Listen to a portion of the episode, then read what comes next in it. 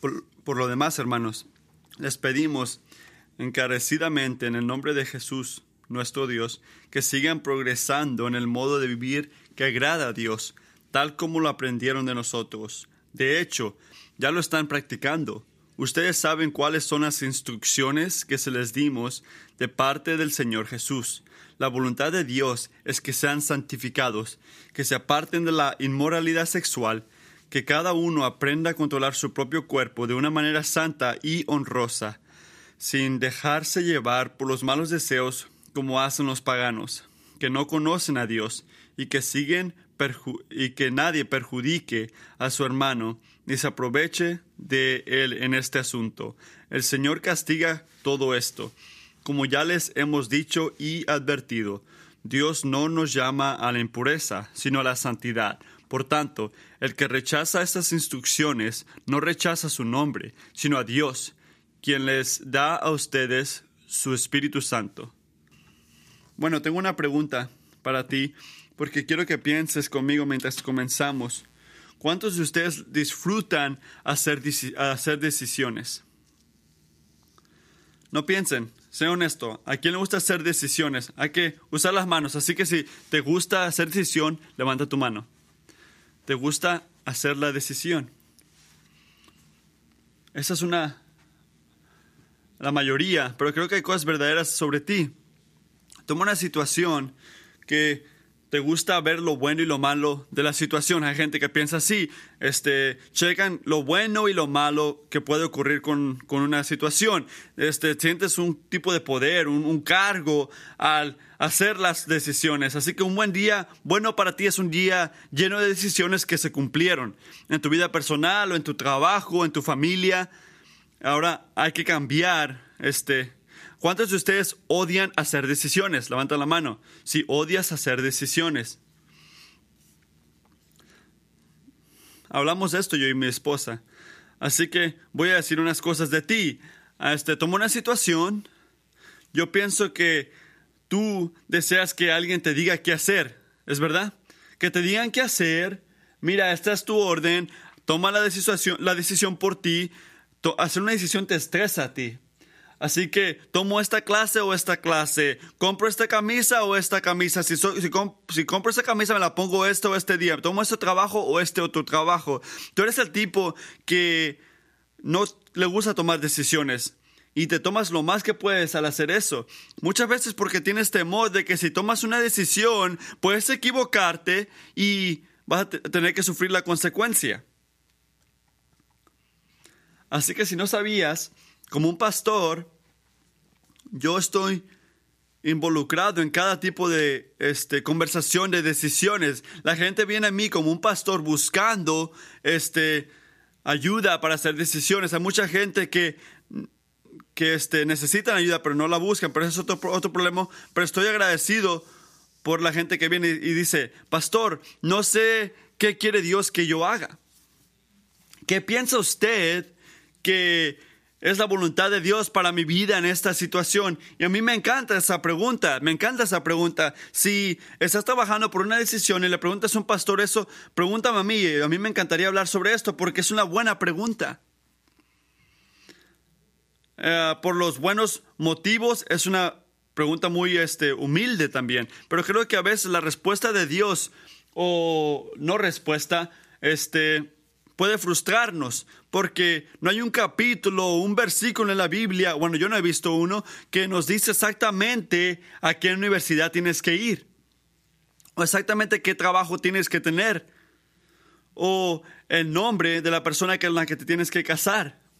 Así que para decisiones grandes, así como las muy chiquitas, hay partes en la vida donde la voluntad de Dios o lo que quiere que hagamos o no hagamos es, está en su palabra.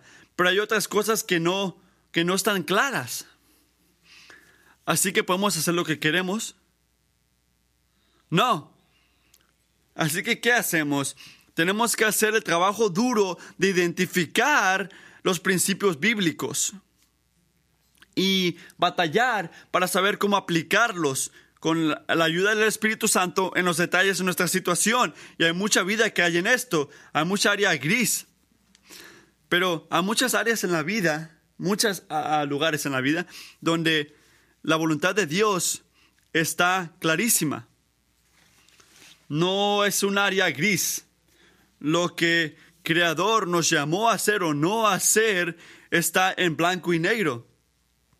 Para toda la gente, todo, todo tiempo, toda situación, no es algo flexible o algo que puedes negociar, es claro.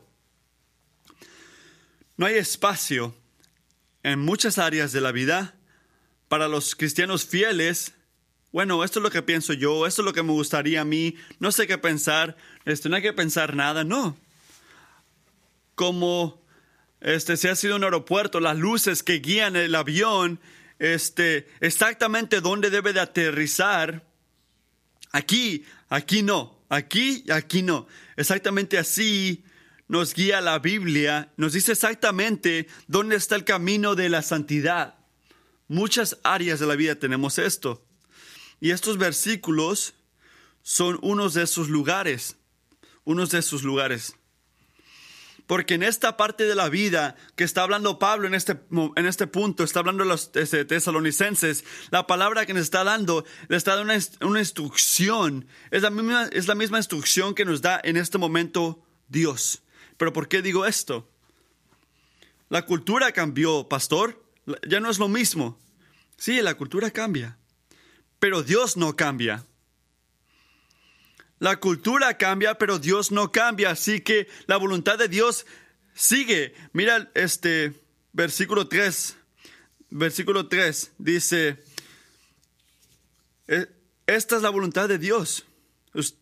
Ustedes saben uh, cuáles son las instrucciones que les dimos de parte de Dios. Unas cosas son clarísimas, como las luces en un aeropuerto. Este es el camino. Esta es la voluntad de Dios, es el camino de Dios. La santificación, la santidad, dice que este, la voluntad de Dios es que sean santificados, que se aparten de la inmoralidad sexual. Y ahora le dije a mi esposa esta semana que yo pensaba que iba a estar muy callado el domingo. Cuando yo predique este sermón, iba a estar muy callado. Y la razón por esto es porque esto, esto es algo difícil de que hablar. Pero es algo muy este, común. Es algo muy simple, un mensaje muy simple en unos perspectos. Es simple para entender tan siquiera. Yo le digo así, este, agradar, a Dios significa buscar la santidad, especialmente nuestra sexualidad. Es algo simple. Agradar a Dios significa buscar la santidad, especialmente en nuestra sexualidad. Simple para entender, pero algo muy difícil para poder aplicar. ¿Pero por qué? Porque vivimos en un mundo que no puede estar más confundido de, de, quién es Dios, cómo se ve la santidad, especialmente lo que está bien y mal cuando se trata de nuestra sexualidad. Así que queremos, pensar cuidadosamente aquí. Hay que hacer esto. Punto número uno. Vamos a quebrar este punto, este enfoque. El punto número uno es agradar a Dios significa buscar la santidad. Estoy enfocándome en 1 a 3. Así que si miras el versículo 1, cuando Pablo y la gente que está con él, este, de repente dice, oh, bueno, está hablando como un predicador aquí. No, está hablando este, los puntos de Dios. Pablo este, está haciendo una transición. Así que fue de defender la integridad de su ministerio, capítulo 1, capítulo este, 3, y luego en el capítulo 4 habla este, de las iglesias de Tesalónica. Así que versículo 1 que dice, por lo demás, hermanos, les pedimos encarecidamente en el nombre del Señor Jesús.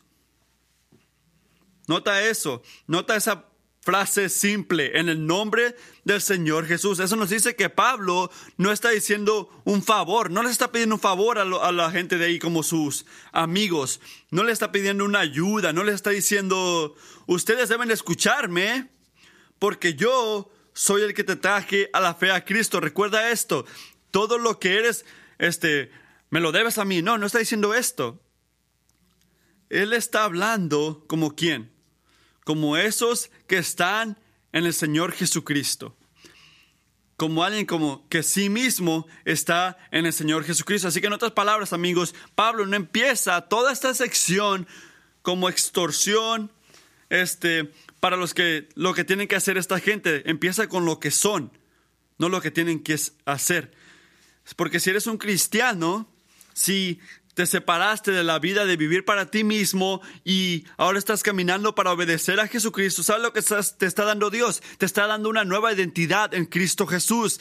Y la respuesta de ¿quién eres tú? ha cambiado radicalmente. Ya no eres cristiano, tú ya no eres quien eras antes. Piensa en esto, cada humano que ha vivido cae en una de dos categorías. En el reino de Dios, el reino de este mundo.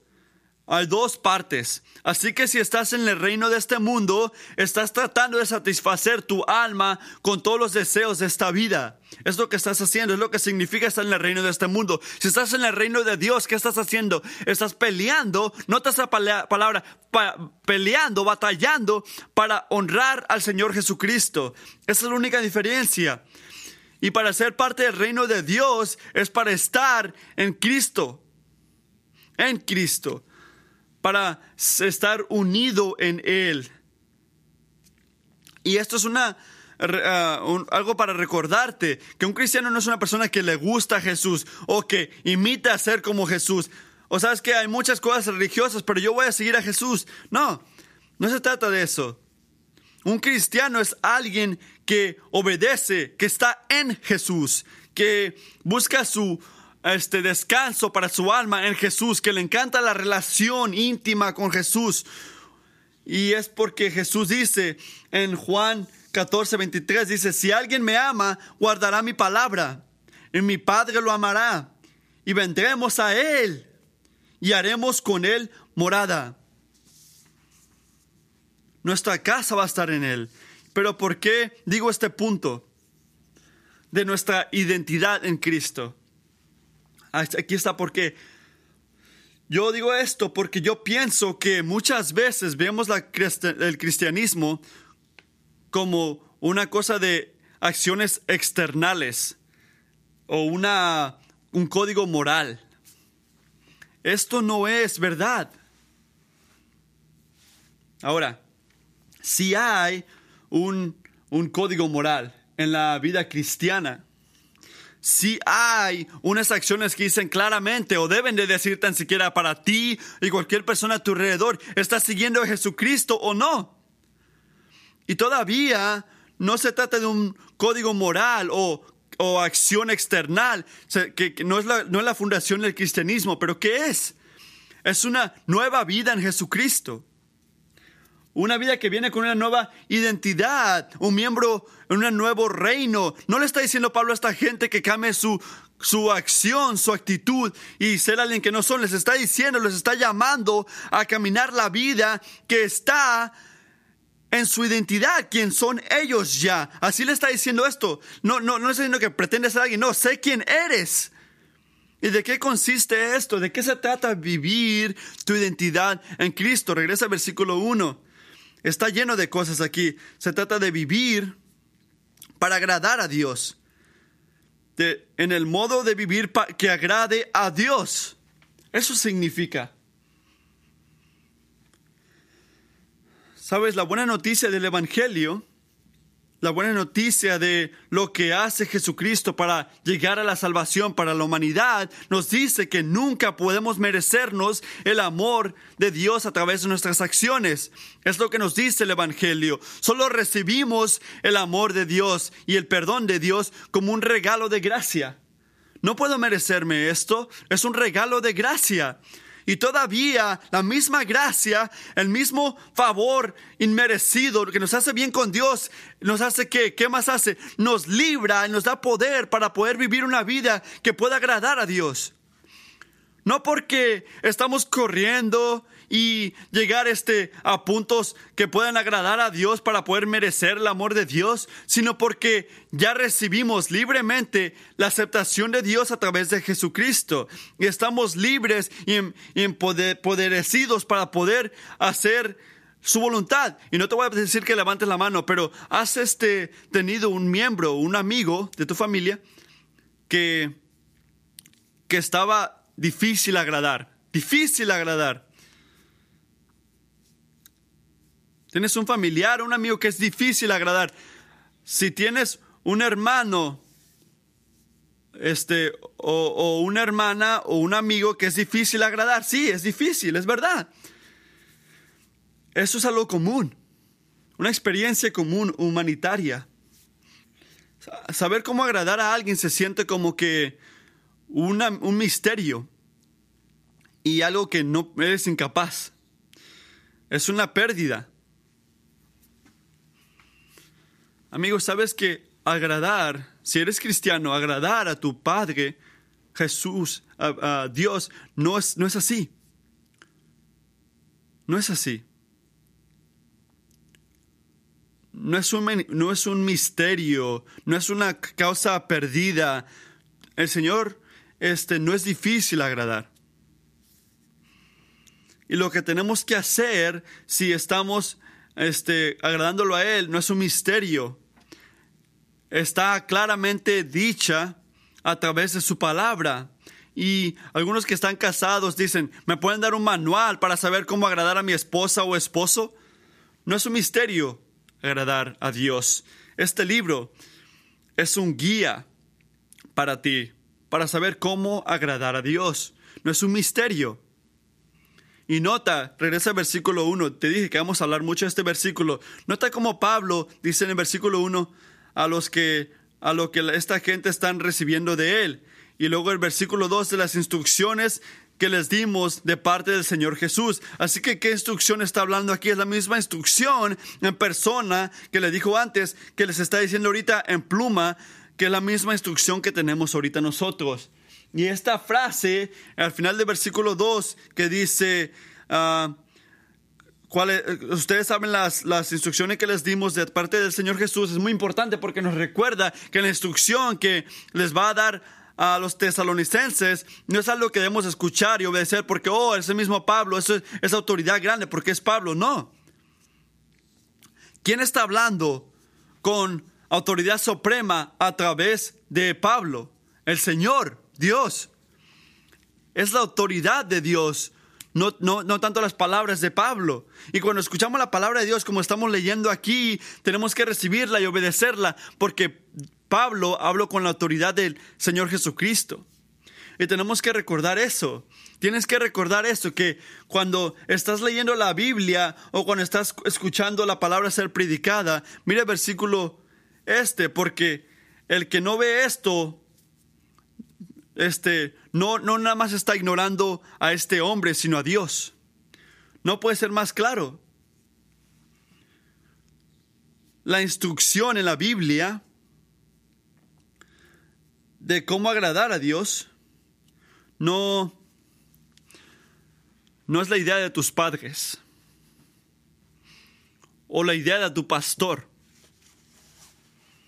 o la idea de tu amigo o la idea de esta iglesia o la idea de que otra persona tiene o, que quiere querer otra persona. Es lo que, lo que ha dicho Dios. No es idea de nada, es, es cosa de Dios. Estás confrontado en este libro con las mismas palabras de tu Dios. Te está hablando.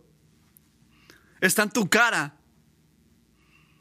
Y en estos versículos Dios, Dios está diciéndote cómo agradarlo a Él. No nada más una, dos veces, pero regresa al versículo 1, cómo hacerlo más y más y más. Me encanta como Pablo le dice a los tesalonicenses en el versículo 2, ¿qué les dice? Le dice, hey, agarren fuerza. Ya estás caminando en una manera que agrada a Dios. Tienes que saber eso. Recibe eso. Gózate en eso. Tienes que saber que ahorita en tu vida estás trayendo mucho gozo a tu Padre que está en el cielo mucha alegría. Y todavía eso no significa que has terminado. ¿Pero por qué? Porque claramente todavía están batallando con cosas muy difíciles.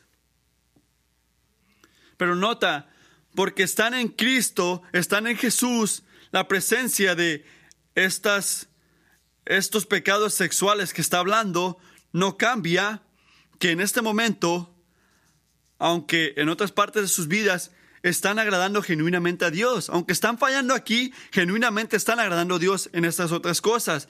Una de las cosas que la inmoralidad sexual puede hacer es que consume nuestra vista de cómo estamos haciendo con Jesús, de cómo estamos en nuestra relación. Y es algo muy serio y vamos a ver esto porque es algo muy serio. Pero no, que no se te olvide que es posible batallar, sufrir para agradar a Dios en un área de tu vida, mientras a través del Espíritu Santo, Santo estás genuinamente agradándolo en otra área de tu vida. Tienes que sentir eso, es, ese, esa paz también en, esa, en esas otras cosas que estás obedeciendo. Pero el llamado es igual, no pares, sigue, continúa. Traducción, no escuches un sermón como este y decir, ah, ok, estoy bien entonces. ¿Qué vamos a comer al rato? No.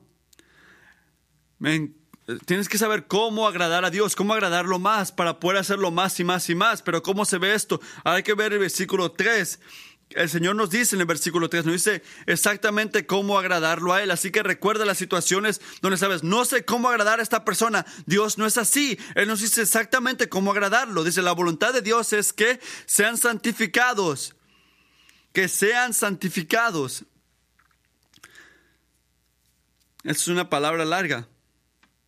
Es una palabra largo, pero eh, eh, lo que significa es muy claro. Significa ser más y más santo.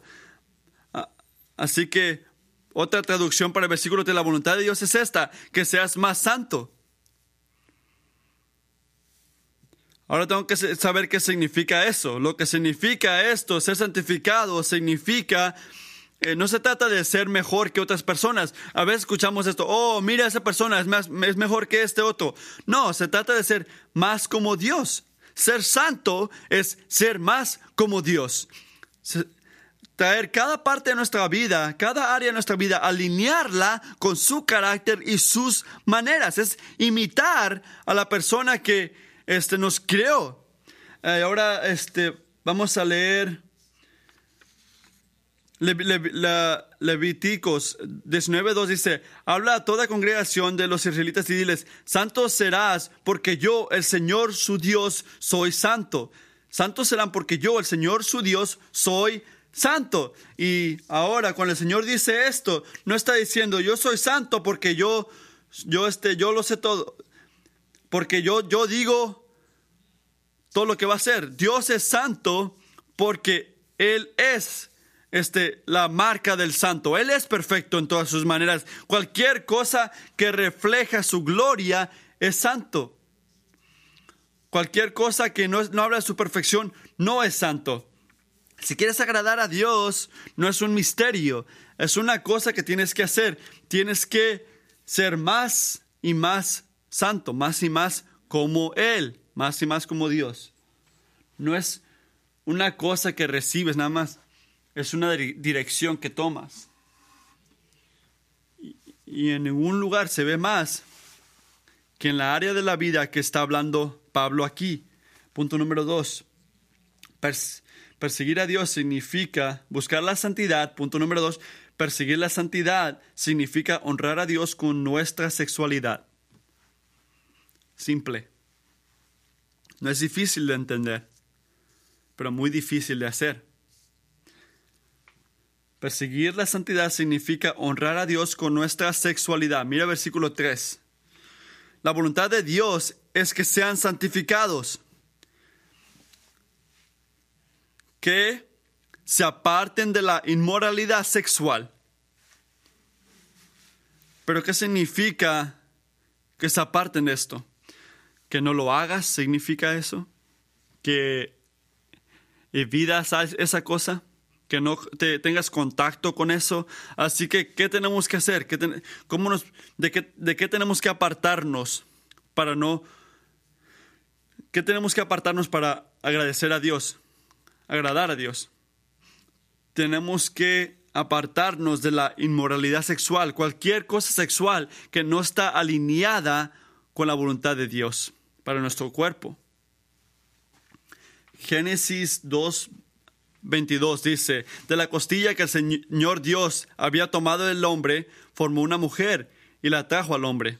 Y el hombre dijo, esta es ahora hueso de mis huesos y carne de mi carne, ella será llamada mujer porque del hombre fue tomada. Por tanto, el hombre dejará a su padre y a su madre y se unirá a su mujer, y serán una sola carne. Ambos estaban desnudos, el hombre y su mujer, pero no estaban avergonzados. No se avergonzaban. Algunos de este cuarto han estado desnudos con otro hombre o mujer y te has sentido avergonzado o avergonzada. Pero Adán y Eva no. Hay que pensar en el por qué. La fundación de la moralidad bíblica, lo que hace algo bien y mal, escuchen esto cuidadosamente, no es una, no es una construcción personal, no es encontrada al ver dentro de ti. Como que todo lo que tú deseas, todo lo que tú sientes que quieres hacer, tiene que ser bueno.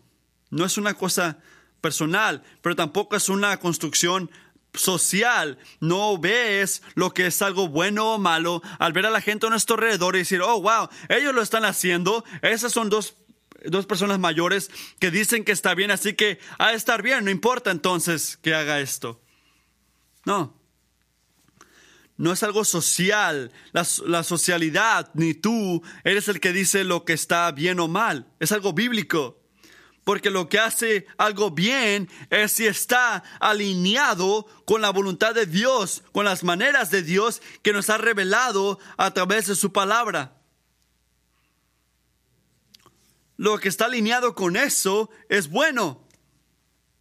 Lo que no está alineado con la palabra de Dios es algo maligno. Así que, ¿qué dice Génesis 2?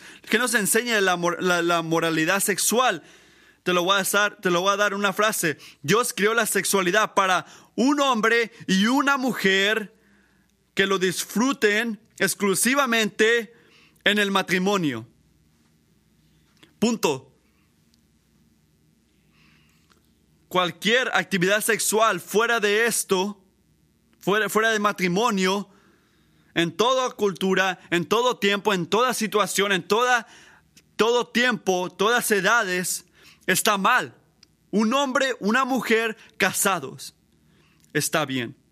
No importa si los amas, no importa si se van a casar o si, si no estás casado, un hombre y una mujer, y estás haciendo estas actividades, está mal. No hay nada gris en esta área. No hay nada gris en lo que está bien o está mal en esto. Como he dicho, no es difícil saber cómo agradecer a Dios con nuestra sexualidad. ¿Qué es difícil? El trabajo. El trabajo es lo difícil. Es difícil. Porque vivimos en un mundo quebrantado. Has, has, visto, muchos de esta iglesia, por nuestra historia, no tengo que decirte eso, pero afectas a tus pastores y líderes esto.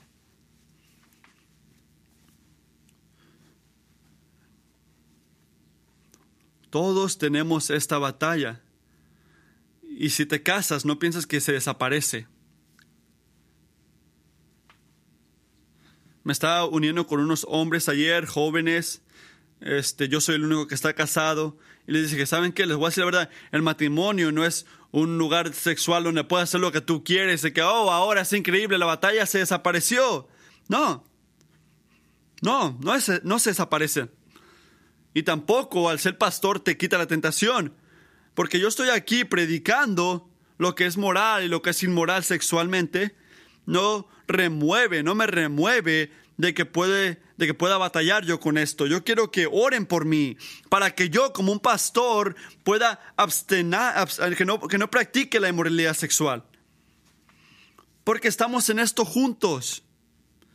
Estamos en la misma batalla.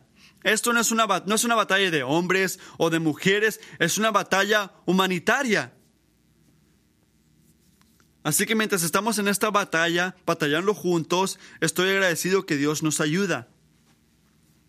No nada más dice, hey, yo soy santo, haz lo mismo. Tú, hey, tú, tú no estás alineado. No, no. ¿Qué hace? Nos ama para prepararnos para la batalla. Nos ama al prepararnos para la batalla. Así que hay cuatro puntos prácticos que pueden ayudar en, en la segunda parte de estos versículos que nos puede ayudar a honrar a Dios en nuestra sexualidad. Así que voy a separarlo a cuatro prácticas. Ok, entiendo lo práctico, pastor. No sé si estoy bien con el cristianismo. Ah, así que estoy entendiendo, pero estoy contigo mentalmente tan siquiera. Así que si estás siguiendo a Jesús, si quieres honrarlo con tu sexualidad, hay cuatro cosas que puedes practicar. En primer lugar, autocontrol. Creo que esto no es algo difícil entender.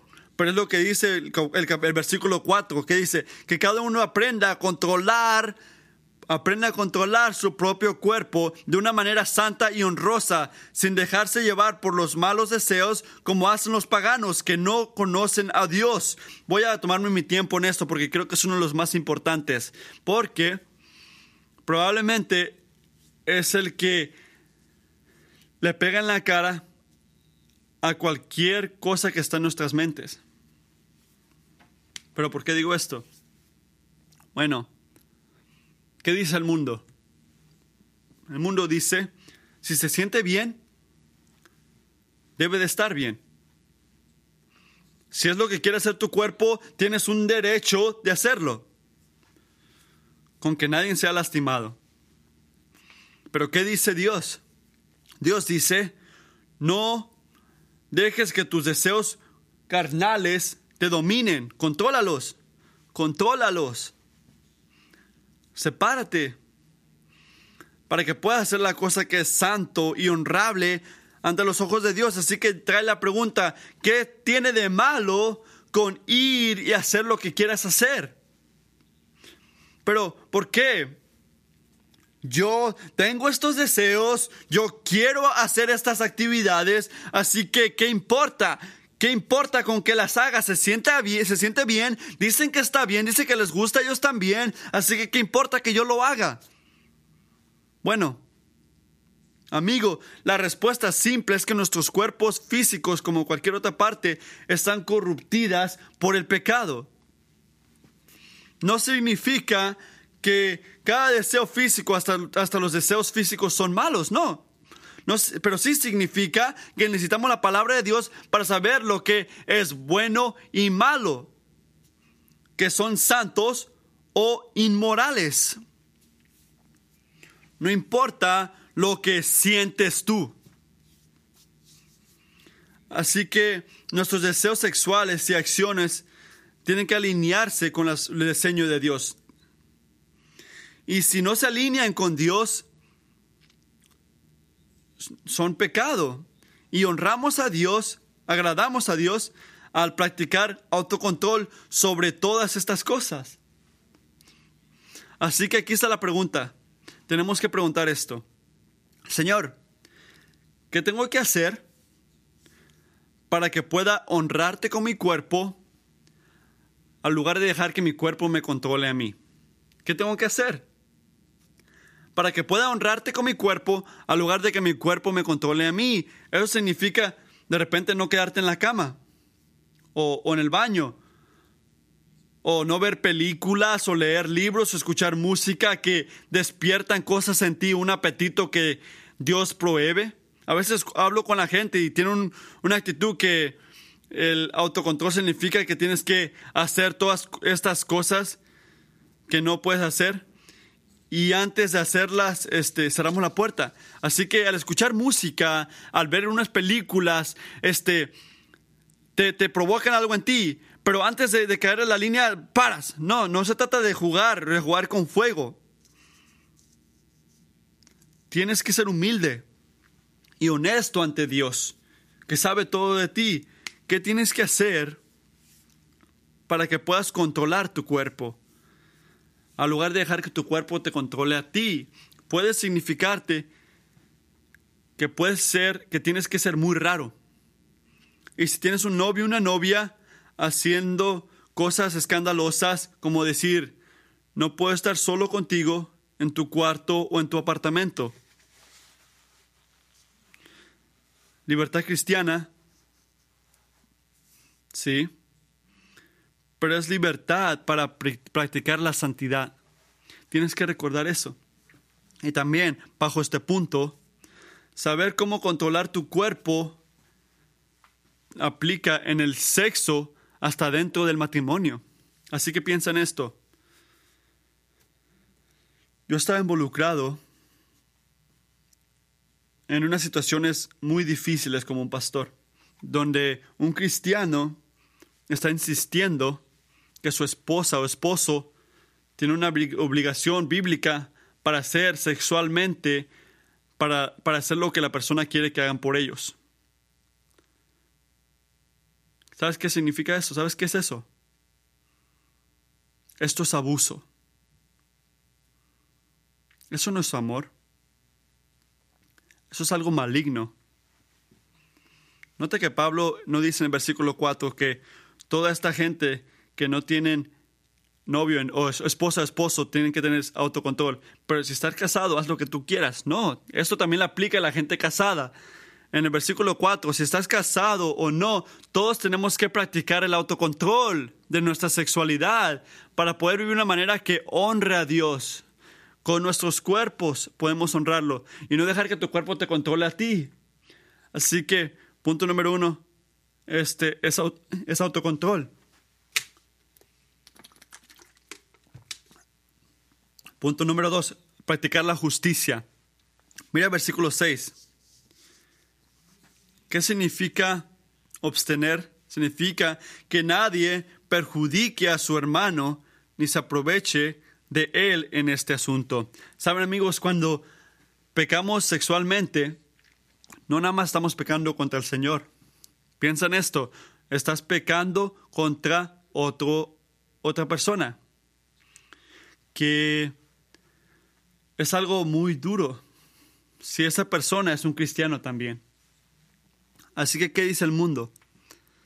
¿Qué dice el mundo? El mundo dice, con que ellos digan que está bien y nadie se ha lastimado, estás bien, adelante. Pero ¿qué dice Dios?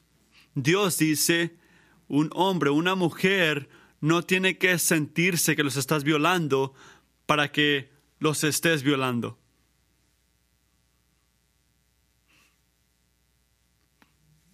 Cuando estamos con otra persona en la inmoralidad sexual, estamos pecando contra ellos también.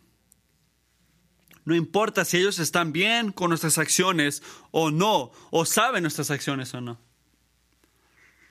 Pero hermano, yo soy un hombre. Si esa mujer no quería que yo la mire así, entonces, ¿por qué puso esa foto en el Internet?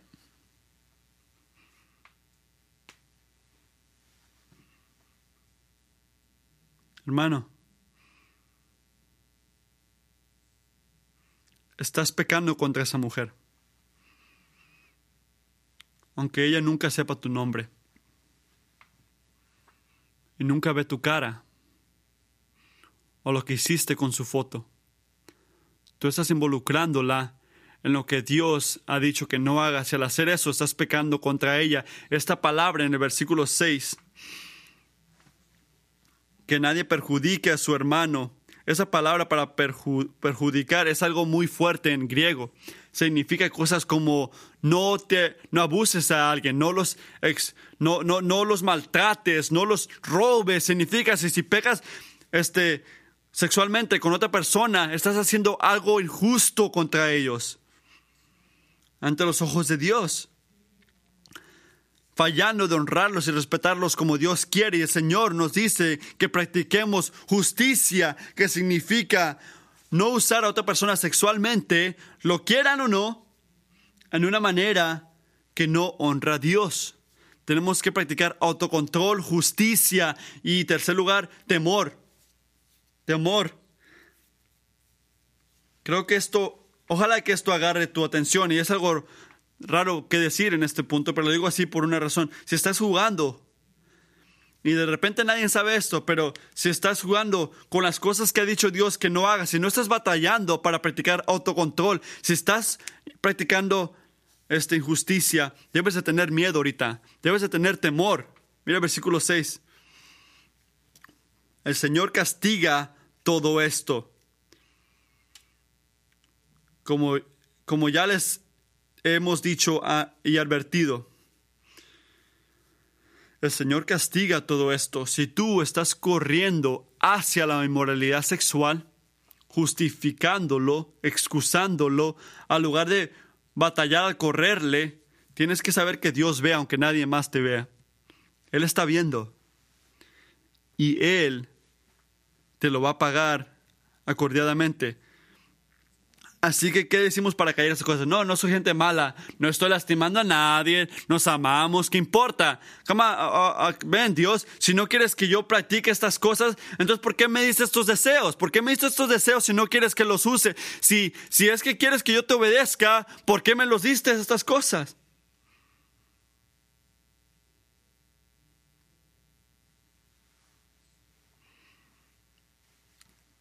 Nos agarramos y decimos, ten, es tu culpa. Pero la realidad es que cuando Jesucristo regrese, mucha gente inmorales que están normales en nuestras culturas, ni siquiera lo vemos mal, lo celebramos. En nuestras películas, el adulterio se ve bien, sabemos que está mal, pero, ah, pero mira, ese esposo era malo, ella merece mejor, esa mujer no sabe, él merece mejor. Todas esas excusas, todas esas cosas van a merecer la ira de Dios. No importa cuánta otra gente la está haciendo, lo que importa es lo que Dios ha dicho sobre esta, este asunto. No hay otra persona en este mundo, en el último día, que te va a juzgar por lo que tú hiciste con tu cuerpo, pero Dios sí.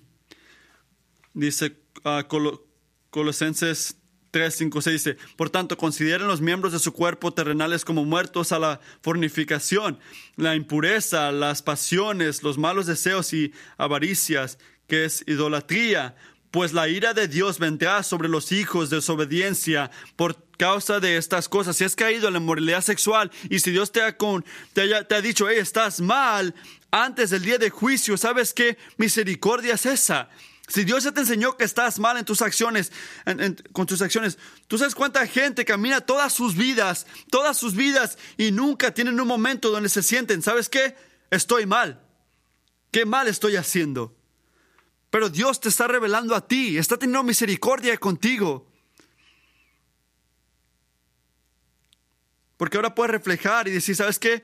Me va a juzgar, gustar por esto. Y si Dios te ha enseñado esto, te tengo una instrucción. En este momento quiero que corras a Jesucristo si te está enseñando esto. No le prometas que vas a ser mejor mañana. No intentes limpiarte. Quiero que traigas tu culpa y tu dolor y tu pecado y tu sufrimiento a Jesucristo y pedirle que te perdone y que te limpie, porque no hay un pecado en este mundo que está muy grande o muy duro o, o destorcido que la sangre de Jesucristo no pueda tapar.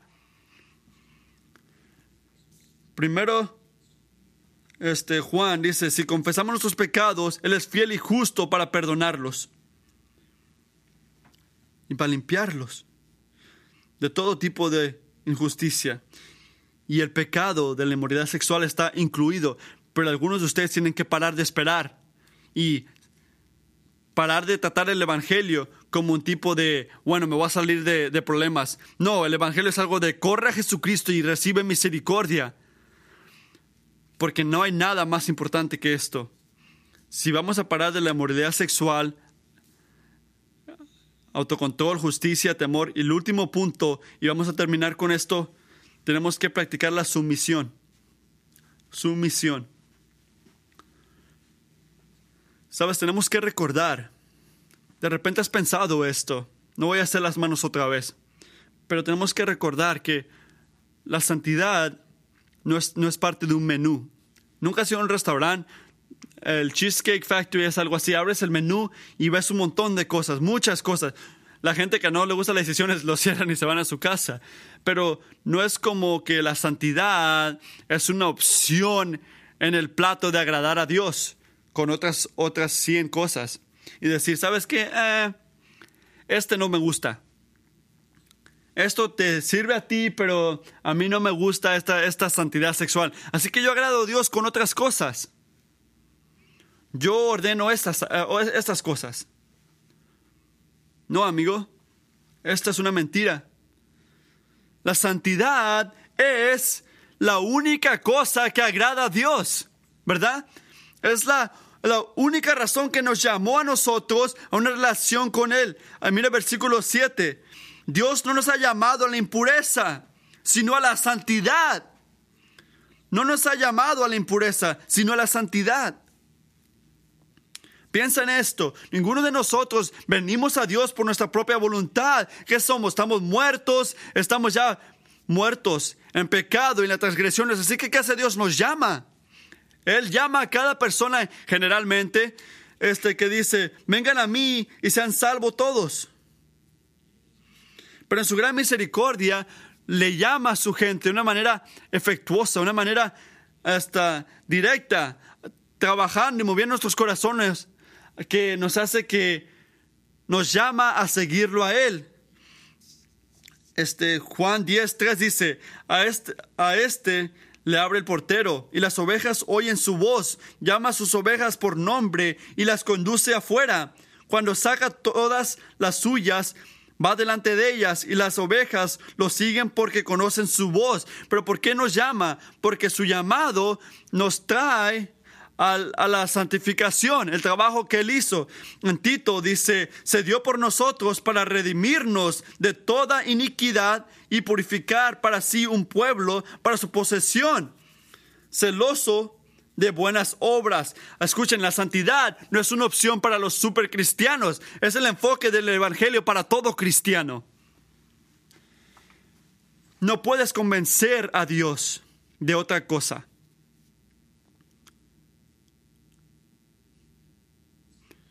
Pero someterte al llamado de Dios no es la única sumisión que tenemos, que necesitamos. Hay otro que necesitamos y esto es buena noticia. Y Pablo lo dice al final del versículo 8 y lo, lo dejé hasta el final. Dios sabe que no tenemos poder, que no podemos seguir su voluntad. No podemos no tenemos poder. No nada más la primera vez que nos llama, cuando lo, nos salva, sino cada día en nuestras vidas, cada día que sentimos todos nuestros deseos pecaminosos jalándonos, llamándonos a ellos, este, algo que sabemos que está mal, pero Él sabe que, que tenemos estas batallas. Bueno, para empezar, él, él, sabe porque Él vivió esta vida, Él sabe lo que es batallar. Así que, ¿qué hace Dios a esto? Si eres cristiano, Él te da, Él te da su Espíritu Santo. Él literalmente vive dentro de ti. Él hace en tu corazón una de las cosas más locas, unas promesas que hizo en el Evangelio. En Ezequiel dice, además les daré un nuevo corazón, un corazón nuevo, y pondré en ustedes un espíritu nuevo dentro de, de todos ustedes. Quitaré de su carne el corazón de piedra y les daré un corazón de carne pondré dentro de ustedes mi Espíritu Santo y, daré, y haré que anden en mis estatuos y que cumplan cuidadosamente mis ordenanzas, ordenanzas. Tenemos que ser cuidadosos al obedecerlo. Tenemos que hacer algo, hacer nuestra parte, pero también tenemos que recordar que Dios está obrando en nosotros. El Espíritu está en nosotros. Así que en esta batalla de obtener de la inmoralidad sexual, es el Espíritu Santo que nos da el poder día tras día, que nos empodera cuando estamos tropezando, cuando nos sentimos atorados. Y si quieres una buena razón para someterte al Espíritu Santo, aquí está. El poder de Dios es infinitamente más grande que cualquier persona, que cualquier batalla. Siempre. Y así que tienes que saber que no estás solo en esta batalla. Si estás en Cristo, tienes el Espíritu Y si le lloras para pedir, para darte ayuda, el Espíritu Santo te va a dar ayuda y te va a ayudar a poder obedecerlo. Dios nos creó para saber el gozo de agradarlo a Él. Dios nos salvó para poder experimentar el gozo de agradarlo a Él. Lo que tenemos que hacer no es un ministerio, no es un misterio, es claro, blanco y negro. Agradar a Dios significa este buscar la santidad, especialmente en nuestra sexualidad. Así que no se trata de, oh, ¿qué, qué agrada a Dios? La decisión ante ti hoy es si quieres agradarlo o no. No se trata de cómo puedo agradarlo, se trata de si quieres agradarlo. Así que Jesucristo nos dice, nos dice que hagamos esto. Lo mismo que le dijo a sus discípulos antes de morir. Mateo 26, 41. Ora de que no caigas a la tentación. El espíritu quiere, pero la carne es débil. Padre, te agradecemos por esta promesa. Te agradecemos por el gozo que encontramos en Jesucristo, aunque estamos batallando con nuestro pecado. Y te pedimos por tu poder esta semana para poder caminar de una manera que te honre a ti, que honre el Evangelio, que te agrade, Señor, en cualquier aspecto, en todo aspecto. Si quieres oración, por cualquier razón, incluyendo lo que hablamos hoy, por favor ven adelante. Y si no, ven paz para amar y servir al Señor. Que Dios te bendiga.